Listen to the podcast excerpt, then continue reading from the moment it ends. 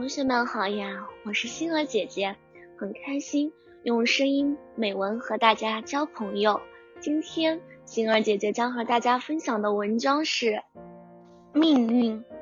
虚伪的背景前缠绕着精致紧密的丝线的身后，木质的身体面对台下的人们，抬一下手，歪一下脑袋，博取他们的一笑，拉下帷幕。缠在身上的丝线断了，身体不再灵活，就会被遗弃在角落。一旦没了权力利用的价值，原本辉煌的舞台就不再属于自己，会有另一只木偶在舞台上灵动。这种被操纵的命运显得悲哀至极。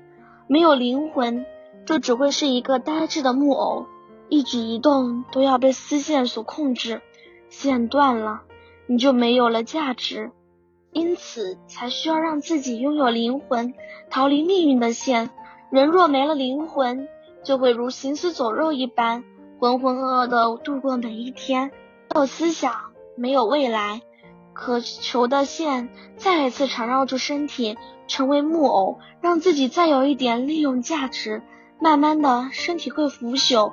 再一次从命运的舞台跌落，与其沦为命运的奴隶，不如扯断所有的依赖的线，逃离自己应有的命运，开始一个新的征程。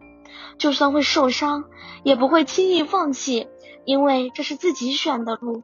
命运又回归到了我们自己的手中，我们的一举一动预示着我们的未来。至少，我们拥有着自己的命运，不是吗？今天的分享到这里就结束了，也期待小朋友们给星儿姐姐留言或者投稿自己的美文与我分享，让更多人倾听儿时的心声。我们下次再见。